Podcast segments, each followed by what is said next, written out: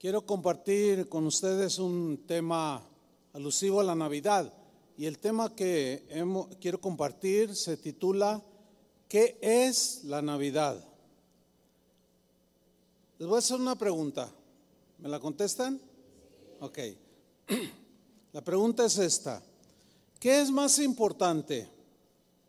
¿El nacimiento de Jesús o su muerte en la cruz? Las dos, las dos son importantes. Ambas cosas son importantes, tienen el mismo grado de importancia, porque si Jesús no hubiera nacido,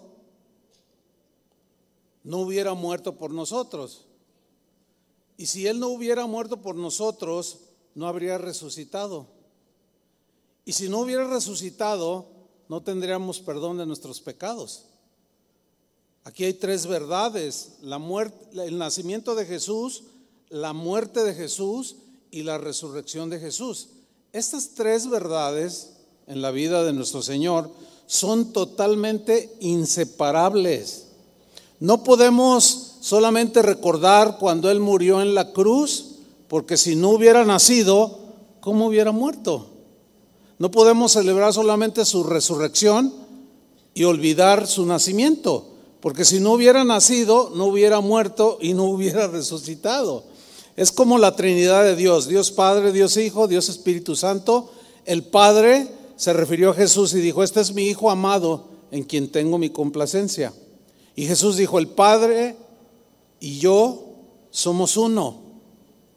O sea, son inseparables.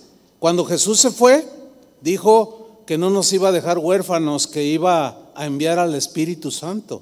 Entonces, ¿quién es más importante en la Trinidad de Dios? ¿Dios el Padre?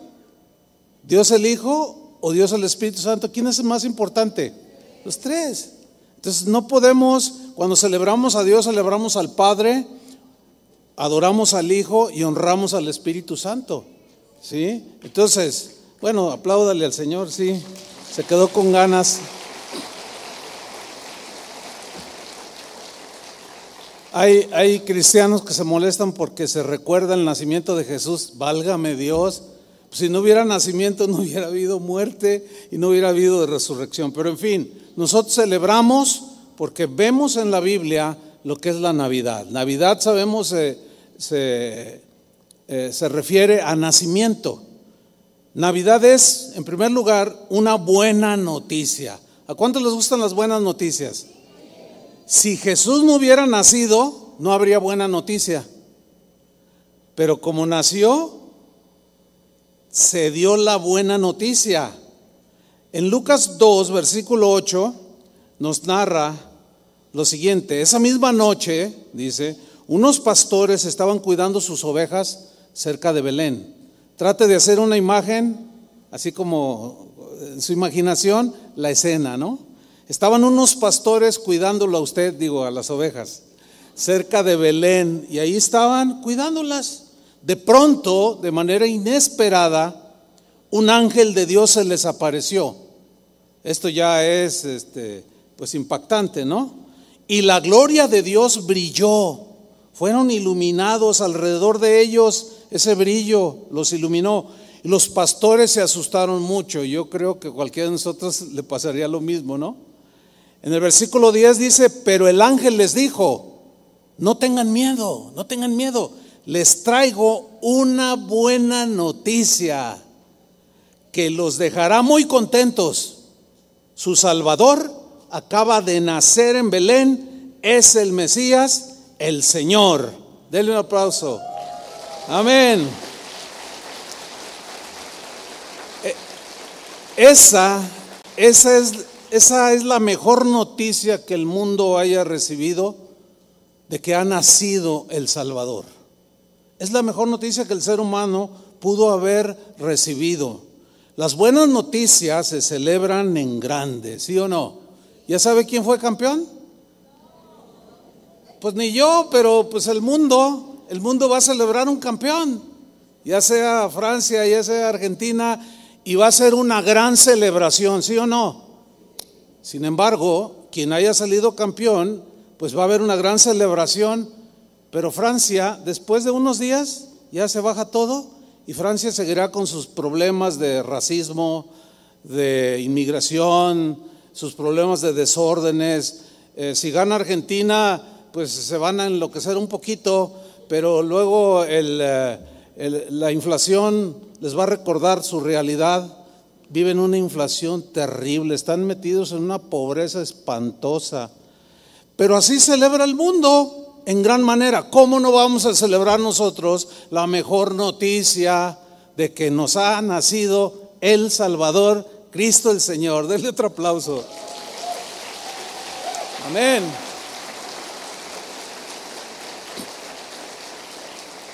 Así es, hermanos, el nacimiento de Jesús es una noticia que merece ser celebrada en gran manera. Esta buena noticia nos volvió a hacer creer a los seres humanos en la posibilidad de un cambio en nuestras vidas. Este nacimiento trajo, con eh, esta buena noticia de este nacimiento, nos trajo alegría al ser humano, nos ha hecho sonreír en el caso de los que hemos creído y nos ha dado la esperanza de que nuestra vida tiene el mejor futuro en Cristo. Jesús dijo en Juan 14, versículo 1, lo siguiente, no se turbe vuestro corazón, o sea, no, no, no, no se pongan eh, inseguros, intranquilos, no, tranquilos, manada pequeña, no se turbe vuestro corazón. ¿Creéis en Dios? La respuesta es sí. Creed también en mí. Él era el Mesías. En la casa de mi padre muchas moradas hay. Si así no fuera, yo os lo hubiera dicho. Voy pues a preparar lugar para vosotros.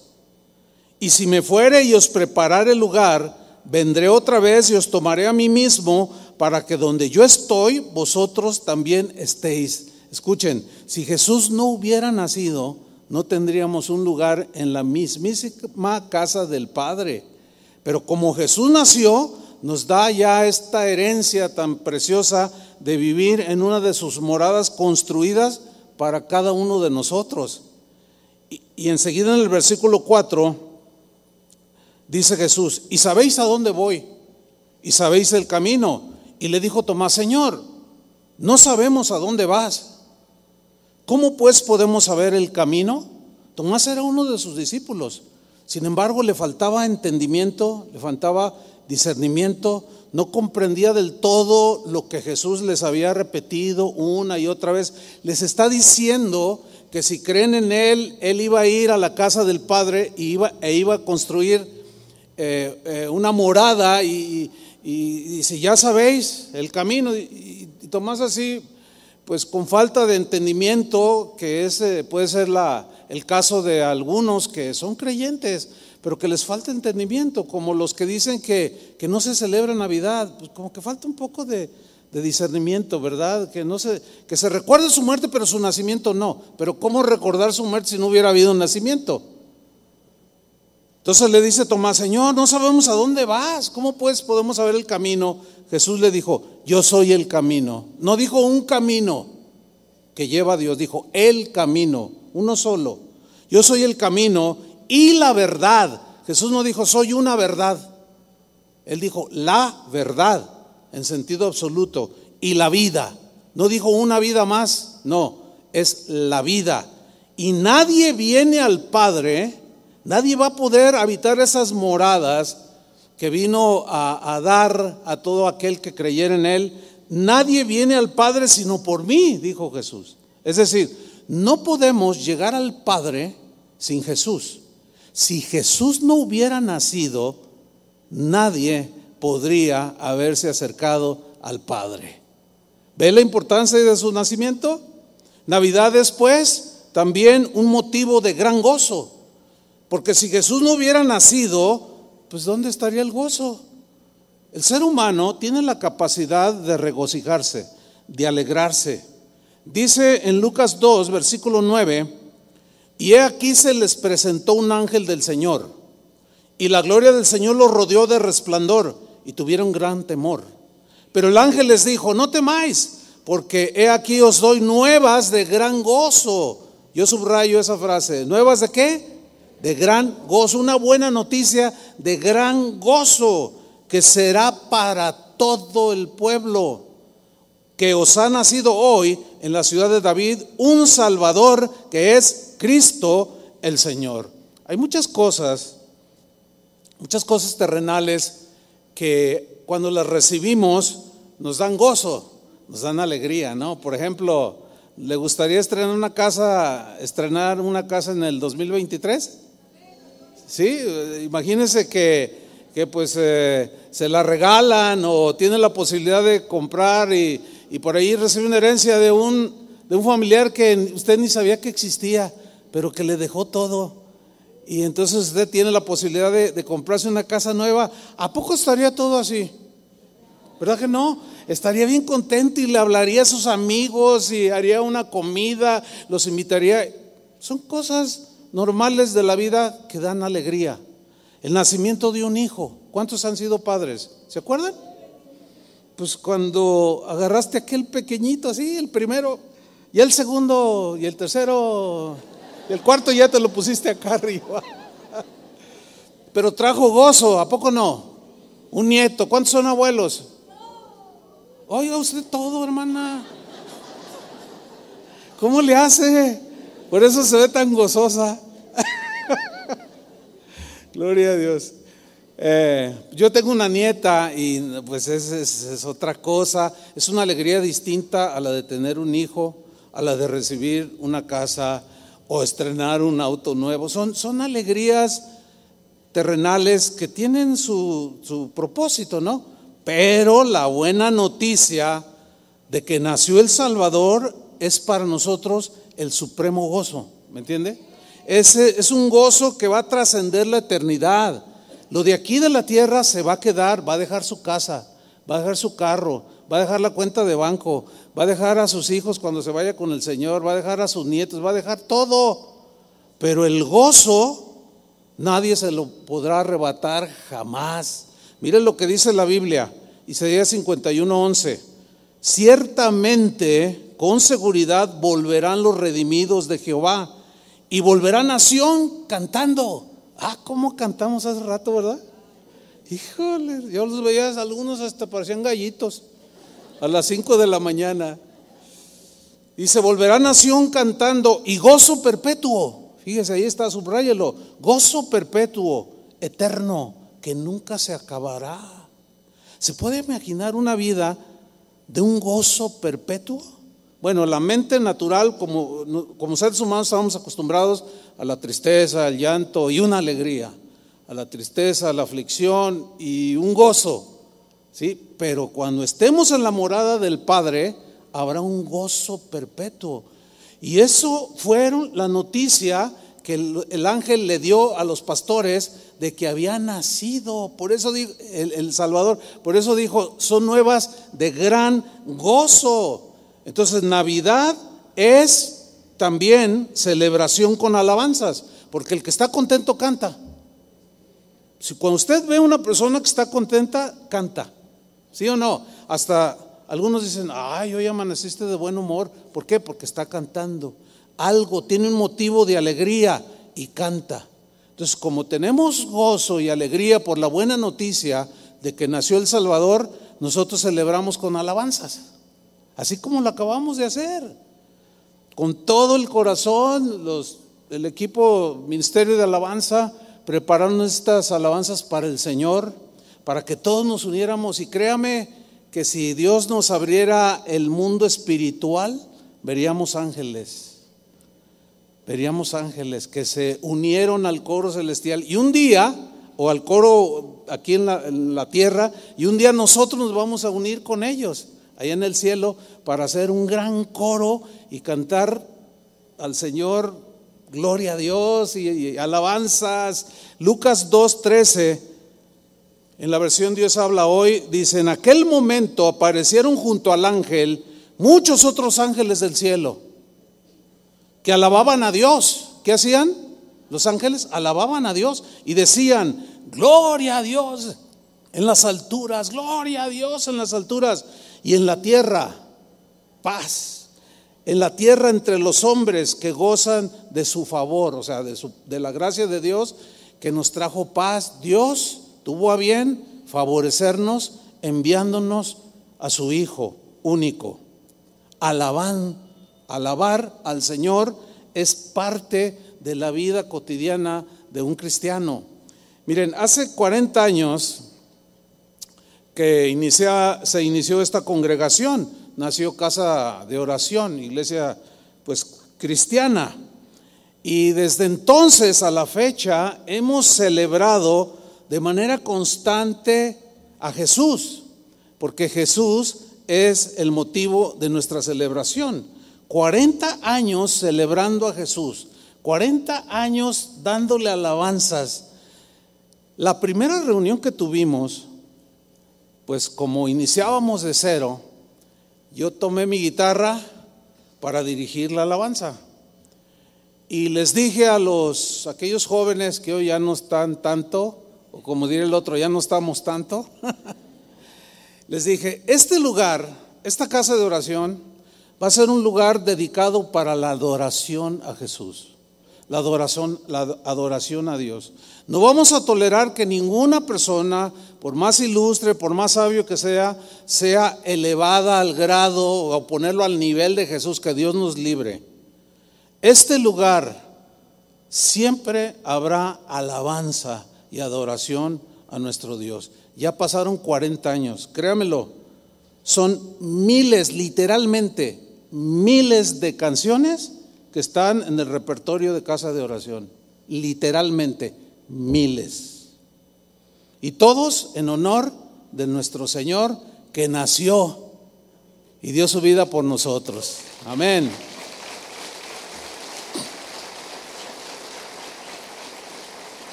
Por eso David sentía ese gozo y dijo en el Salmo 30, versículo 11, has cambiado mi lamento en baile, en regocijo, desataste mi silicio y me ceñiste de alegría.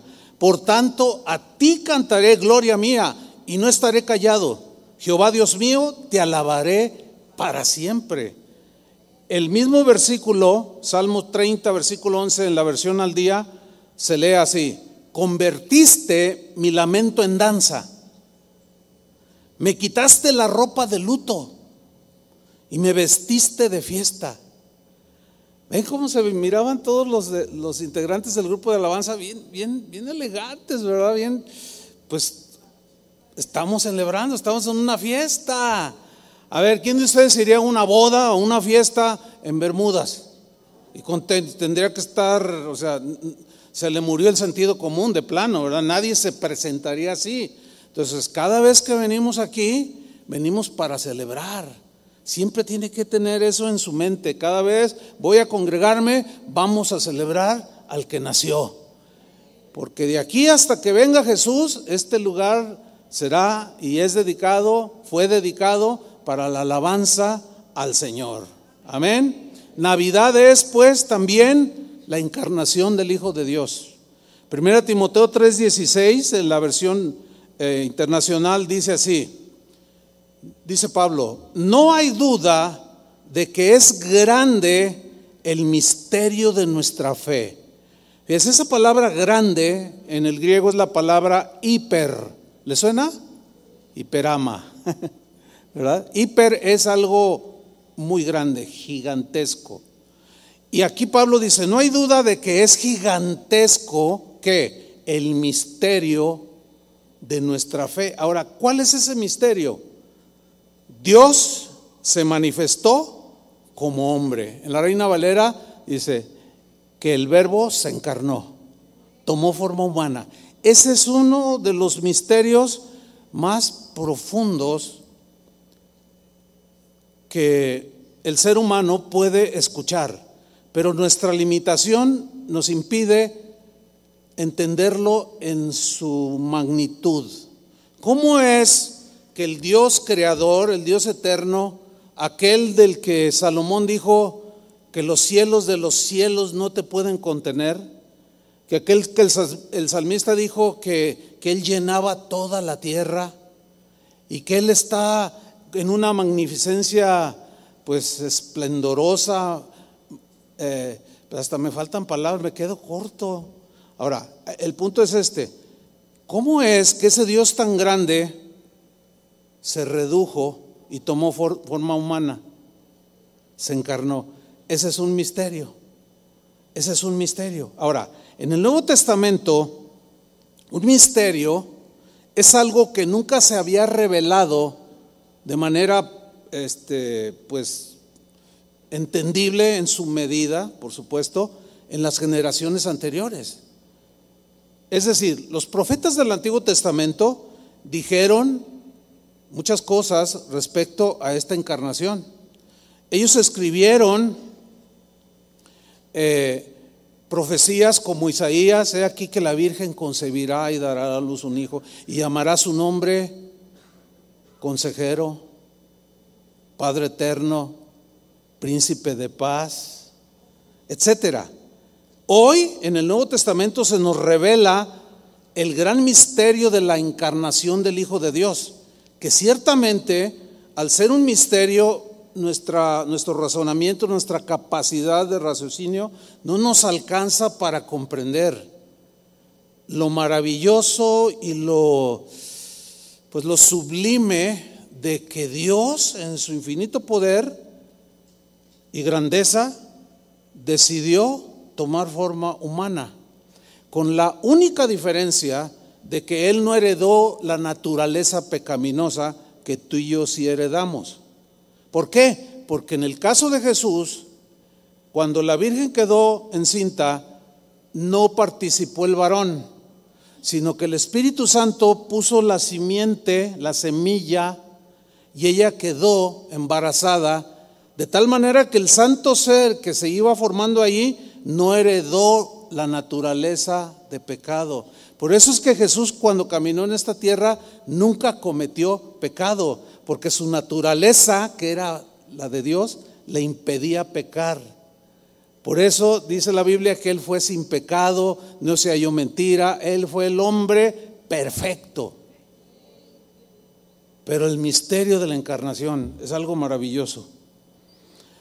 Solamente por medio de la fe tenemos acceso a este gran misterio. Porque la fe, fe es entender, dice ahí en Hebreos.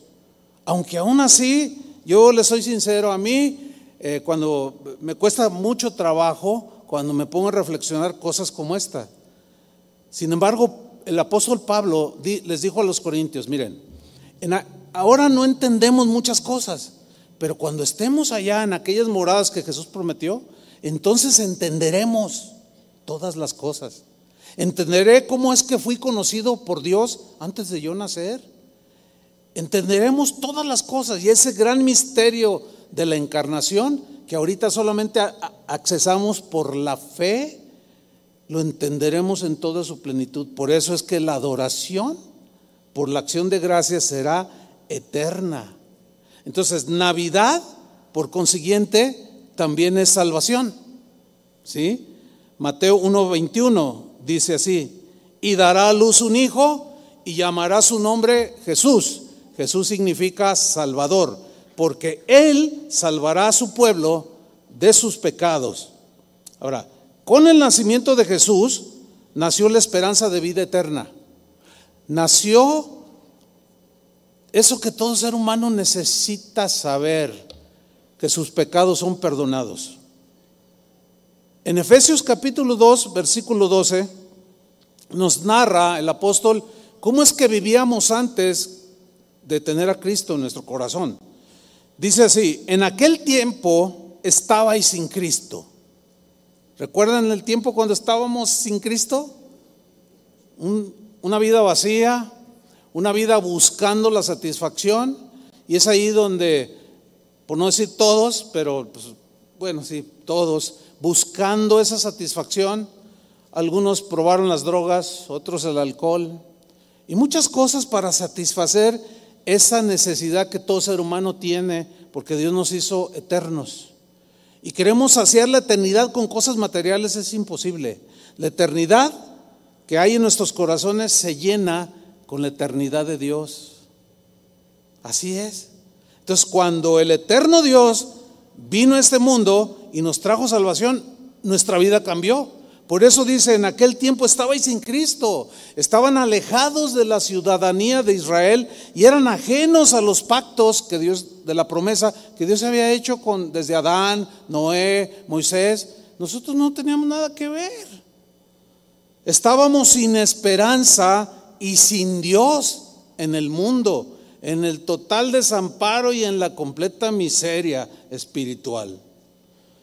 Pero mire el versículo 13 pero ahora, ahora, en el presente, pero ahora en Cristo, en Cristo, vosotros que en otro tiempo estabais lejos, habéis sido hechos cercanos al Padre por la sangre de Cristo. Si Jesús no se hubiera encarnado para nacer en forma humana, tú y yo seguiríamos muertos en nuestros pecados y seguiríamos sin esperanza en este mundo y seguiríamos buscando lo que todo mundo busca y no encuentra, porque lo que el hombre, el ser humano necesita es a Dios, porque de él salimos, fuimos hechos por sus manos.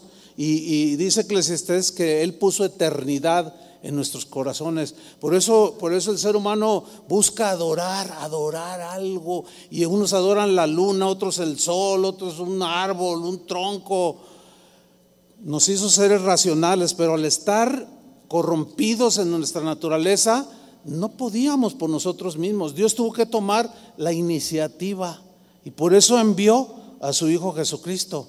Los animales son seres irracionales. ¿Cuándo ha visto un conejo hincado? ¿O a un caballo adorando? ¿O a una vaca? Menos a una rata. ¿Por qué? Porque son, ellos no son humanos, ellos no tienen raciocinio, nosotros sí, y de alguna manera lo queremos despertar, pero nuestra condición pecaminosa nos lo impide. Por eso Jesús, al encarnarse y venir a morir por nosotros, nos da la posibilidad para todo aquel que crea de ser una nueva criatura, una nueva creación. Por eso es que Navidad también es Dios vino a nosotros. Dios con nosotros. Mateo 1:22 dice, todo esto aconteció para que se cumpliese lo dicho por el Señor por medio del profeta. Se refiere a Isaías, que profetizó 800 años antes de Cristo. Esta profecía es espectacular.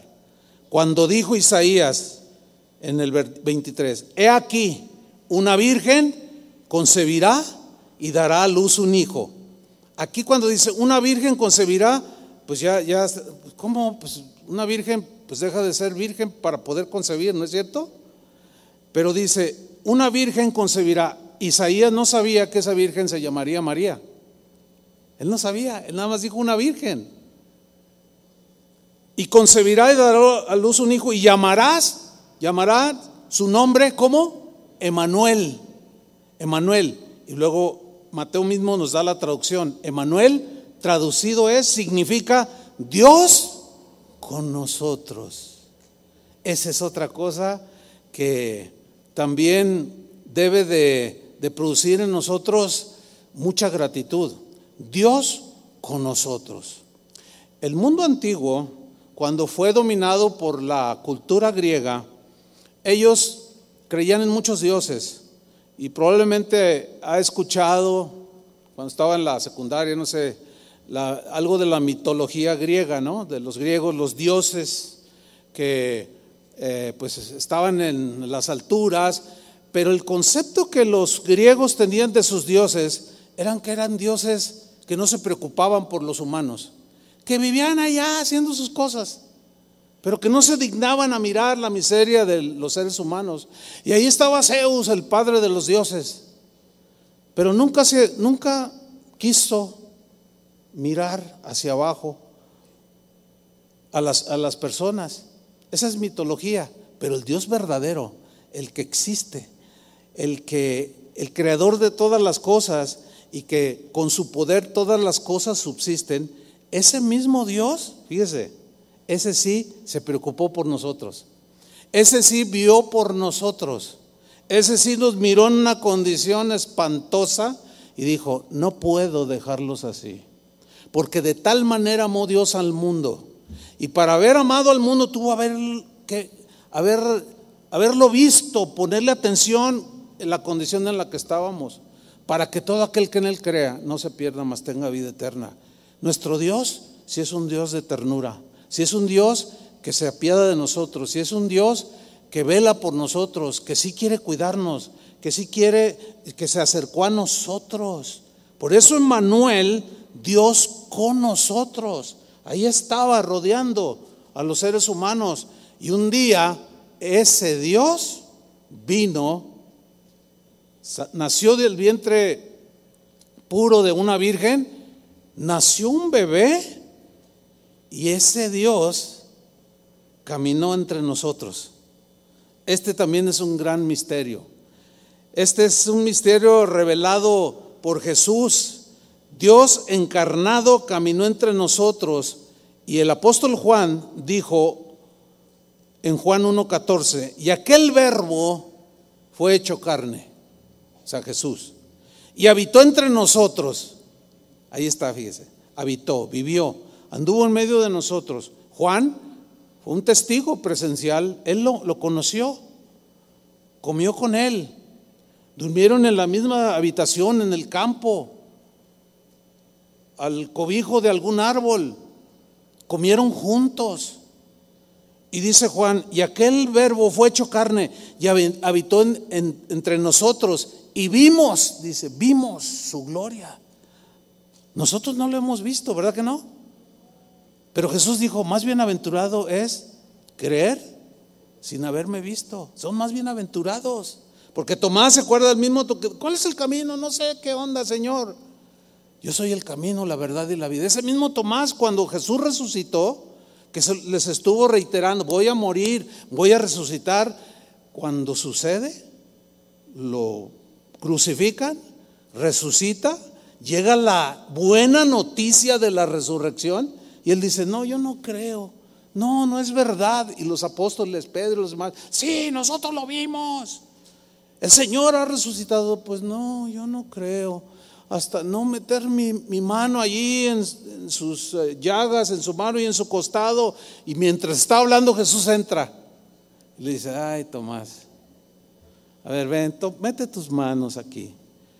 Y entonces Tomás cae en adoración a los pies de Jesús y le dice, Señor mío y Dios mío. Y Jesús mirándolo ahí postrado le dice, creíste porque me viste, pero más bienaventurados son los que creen sin haberme visto. Amén. Gloria a Dios.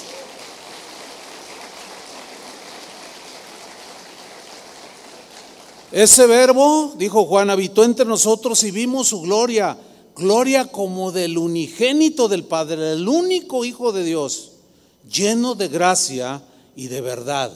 Ahora, con todo eso que es la Navidad, todo eso implica la Navidad también implica liberación de la esclavitud del pecado, porque al traernos salvación nos trae liberación de la esclavitud del pecado. En Colosenses 1.13 dice lo siguiente, Dios, está hablando del Padre, el cual nos ha librado, noten que es está en, en tiempo pasado, nos ha librado, ya, fue un hecho que aconteció. Nos ha librado, ¿de qué nos libró? De la potestad de las tinieblas Potestad significa de, esa fuerza oscura, negra, maligna del reino de las tinieblas, cuyo jefe principal, ya sabemos quién es, Satanás. Él tiene su reino, donde reina la hipocresía, la mentira, el asesinato, todo lo, que violenta los principios de Dios, la palabra de Dios. Y Él gobierna a todos los moradores de ese reino. Y tú y yo vivimos en un tiempo en ese reino. Hacíamos lo que Satanás nos ordenaba que hiciéramos, pues aprovechándose de la naturaleza con tendencia al pecado con la cual nacemos. Y ninguno de nosotros podía decir no al pecado. Éramos esclavos del pecado. Y dice aquí, nos ha librado de la potestad, ese, ese enseñoramiento que Satanás tenía sobre nosotros.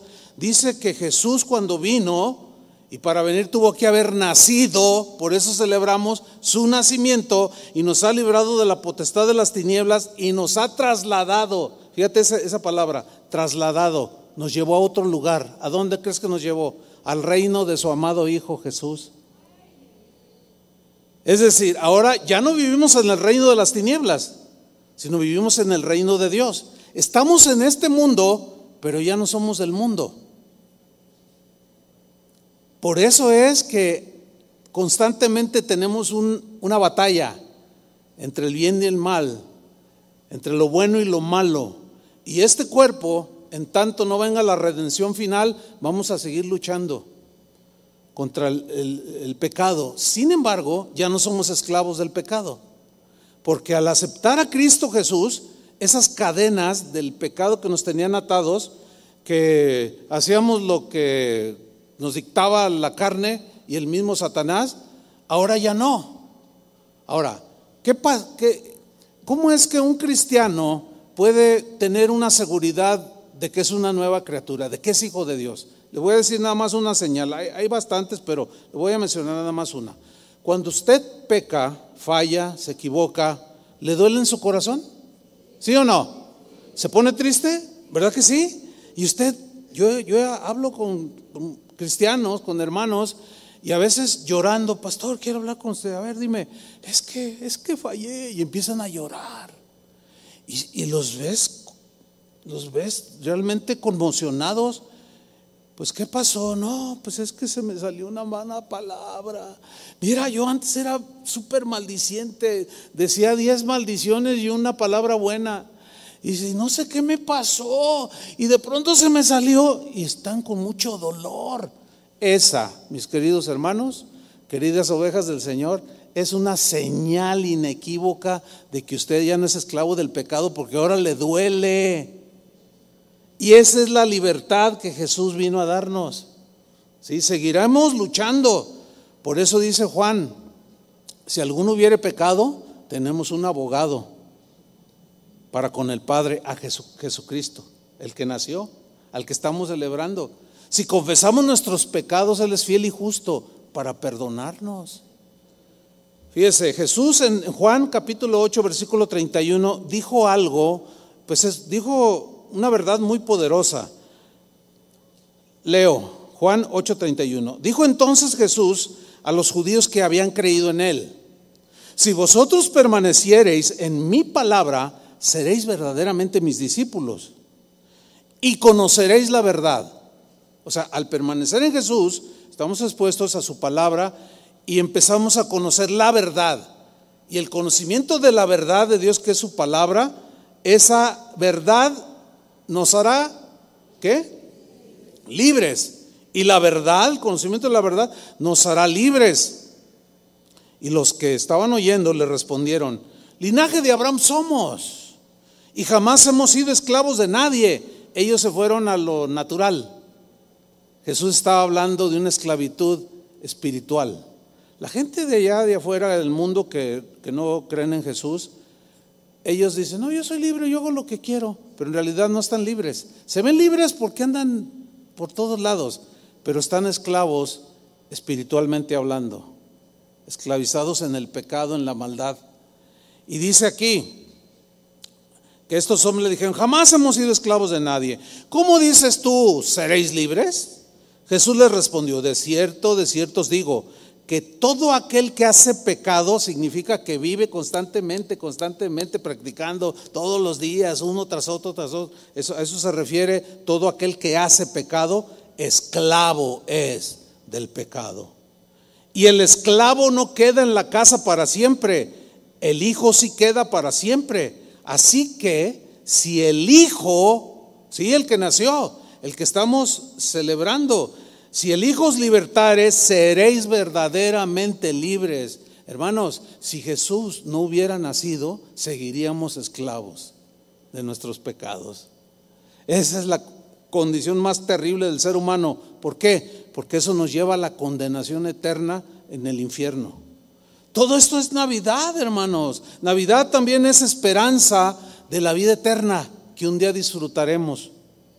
¿Sí? En Tito capítulo 1 versículo 2, en la versión Dios habla hoy, dice eh, Pablo, sostenidos, somos sostenidos por la esperanza, o sea, esperamos con ansia ya vivir la vida eterna, ser totalmente liberados ya de este cuerpo y de esta mente carnal que nos lleva por muchos lugares, que nos aflige cuando nos desvían nuestros pasos.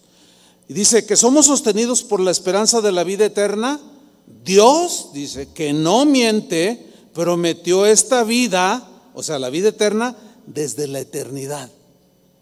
Por eso el Espíritu que mora dentro de nosotros y la novia, que somos los cristianos, decimos, Señor, ven, ven, Señor Jesús, ven, ya quiero la completa libertad, ¿sí? Esa esperanza nos fue dada por Cristo. No tuviéramos esperanza de vida eterna si Cristo no hubiera nacido.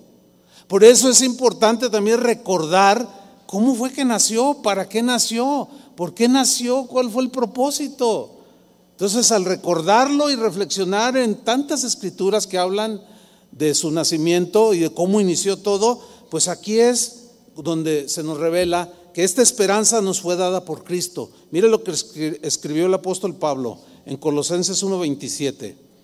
Dijo así, a quienes Dios, o sea, a nosotros, ha, deseado dar a conocer cuál sea la riqueza, riqueza de la gloria de este misterio. Ahí está hablando de otro misterio, ¿eh?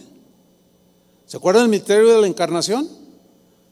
¿Se acuerdan que, qué significa Emanuel? Dios con o en medio de nosotros.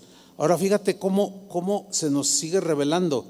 Vuelvo a leer, a quienes Dios ha deseado dar a conocer cuál sea la riqueza de la gloria de este misterio entre los gentiles o, los no judíos como nosotros. ¿Cuál es ese misterio? El cual, ese, eh, esa frase, el cual se refiere a ese misterio ¿Cuál es el misterio? El cual es ese misterio, Cristo en vosotros, la esperanza de la gloria.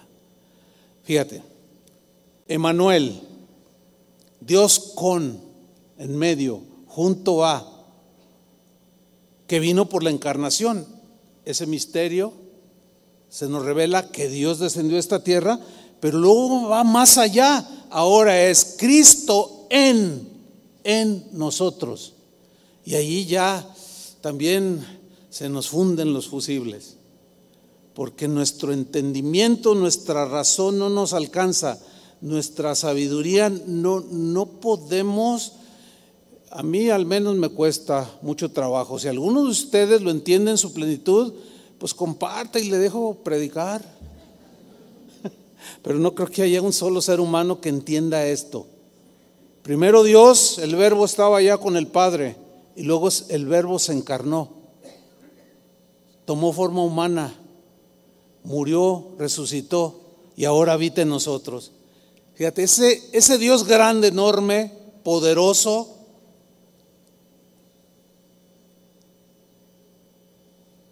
tiene el poder para hacerse tan pequeño y entrar al corazón. ¿Cómo? No me pida que le explique, no puedo, no, sé. Lo único que sé es lo que la Biblia dice, Cristo en, dentro. En otras palabras, Cristo anduvo aquí en esta tierra, pero el que no creyó ni viéndolo, no, no tiene la salvación, no tiene la esperanza de la gloria. Por eso Jesús dijo, yo les enviaré el consolador, el Espíritu Santo, y Él los enviará. Y ahí está el Padre, el Hijo y el Espíritu Santo. Jesús lo dijo, que ellos los tres habitarían en nosotros. ¿Cómo? Ah, ¿Cómo explicárselo más bien? Pero Él está ahí. Y tú lo sabes. Porque el Espíritu, tu Espíritu te da testimonio de que eres hijo de Dios. De que somos hijos de Dios por el Espíritu que nos ha sido dado. ¿Sí? Y todo esto no deja de tener ese grado de misterio. Sin embargo, por la fe y por la experiencia, que es difícil explicarla, nos damos cuenta que somos hijos de Dios. ¿No es cierto? Eso merece otro aplauso. Aunque nos falte entendimiento.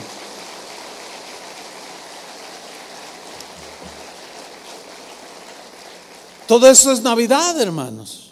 Todo esto es motivo de celebración, ¿a poco no?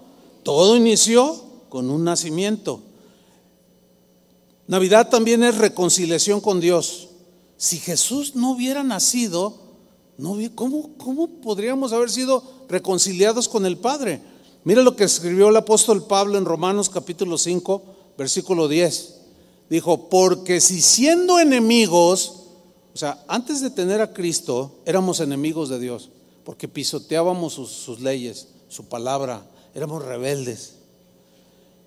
Porque si siendo enemigos fuimos reconciliados con Dios,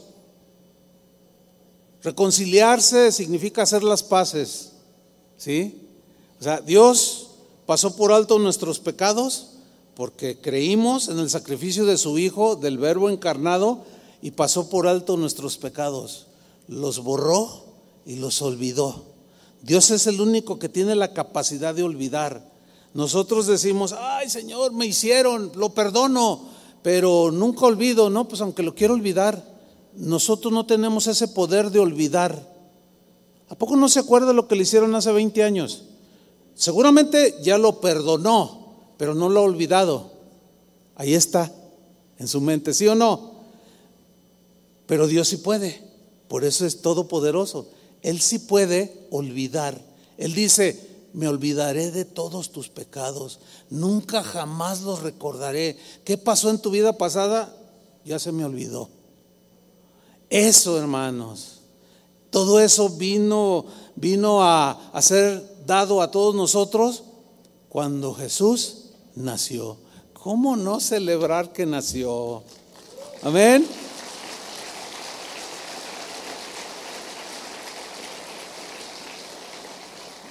Retomo Romanos 5:10, porque si siendo enemigos fuimos reconciliados con Dios por la muerte de su Hijo, mucho más estando reconciliados, como ahora nosotros, seremos salvos por su vida.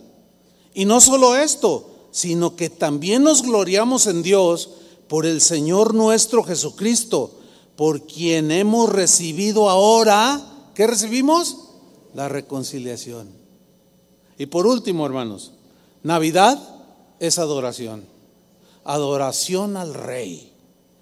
Y no solo al rey, al rey de reyes.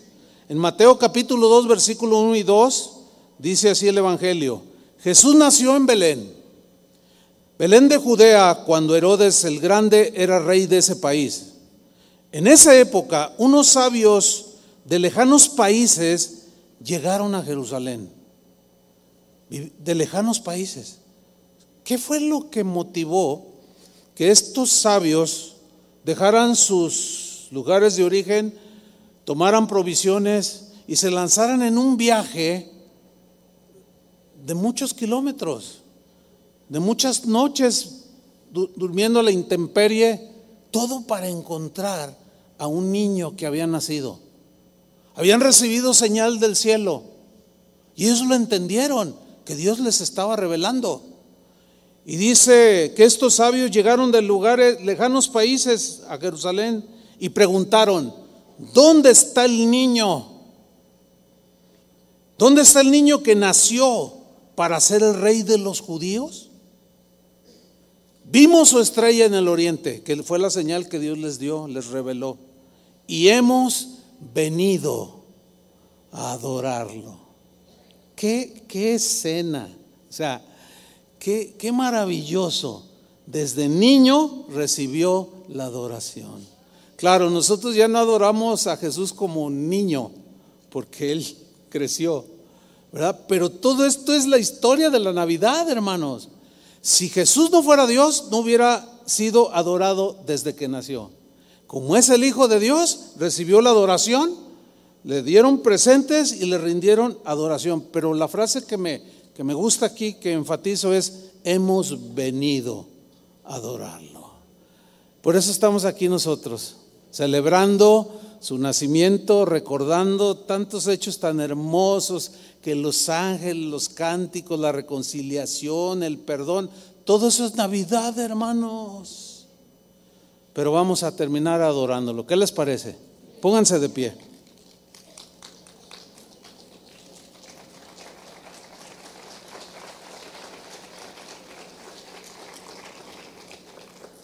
Cierre sus ojos, vamos a agradecerle al Señor. Señor, te damos gracias por haber nacido. Esta es la Navidad. Jesús es la Navidad. Jesús es la razón de nuestra celebración. Jesús es la buena noticia que llegó a nuestros corazones y nació en nuestro corazón. Jesús es el motivo de nuestra alegría, de nuestro gozo. Si tú no hubieras nacido, Jesús, no tendríamos ese gozo que hoy podemos disfrutar. Por eso celebramos con alabanzas al que nació. Por eso glorificamos su nombre, porque en ese gran misterio de la encarnación del Verbo de Dios estaba toda la esencia de nuestra salvación. Jesús, el Salvador, vino a este mundo a derramar su sangre por todos nosotros, pero todo empezó con un nacimiento. Todo esto es Navidad.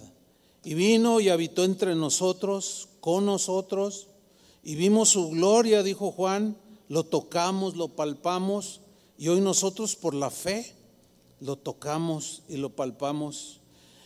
Eso es Navidad. Navidad es liberación de la esclavitud y hemos sido liberados de la esclavitud del pecado y ahora tenemos la esperanza de la vida eterna porque hemos sido reconciliados con el Padre, por eso hemos venido a adorarlo. Levanta tus manos y adorémoslo.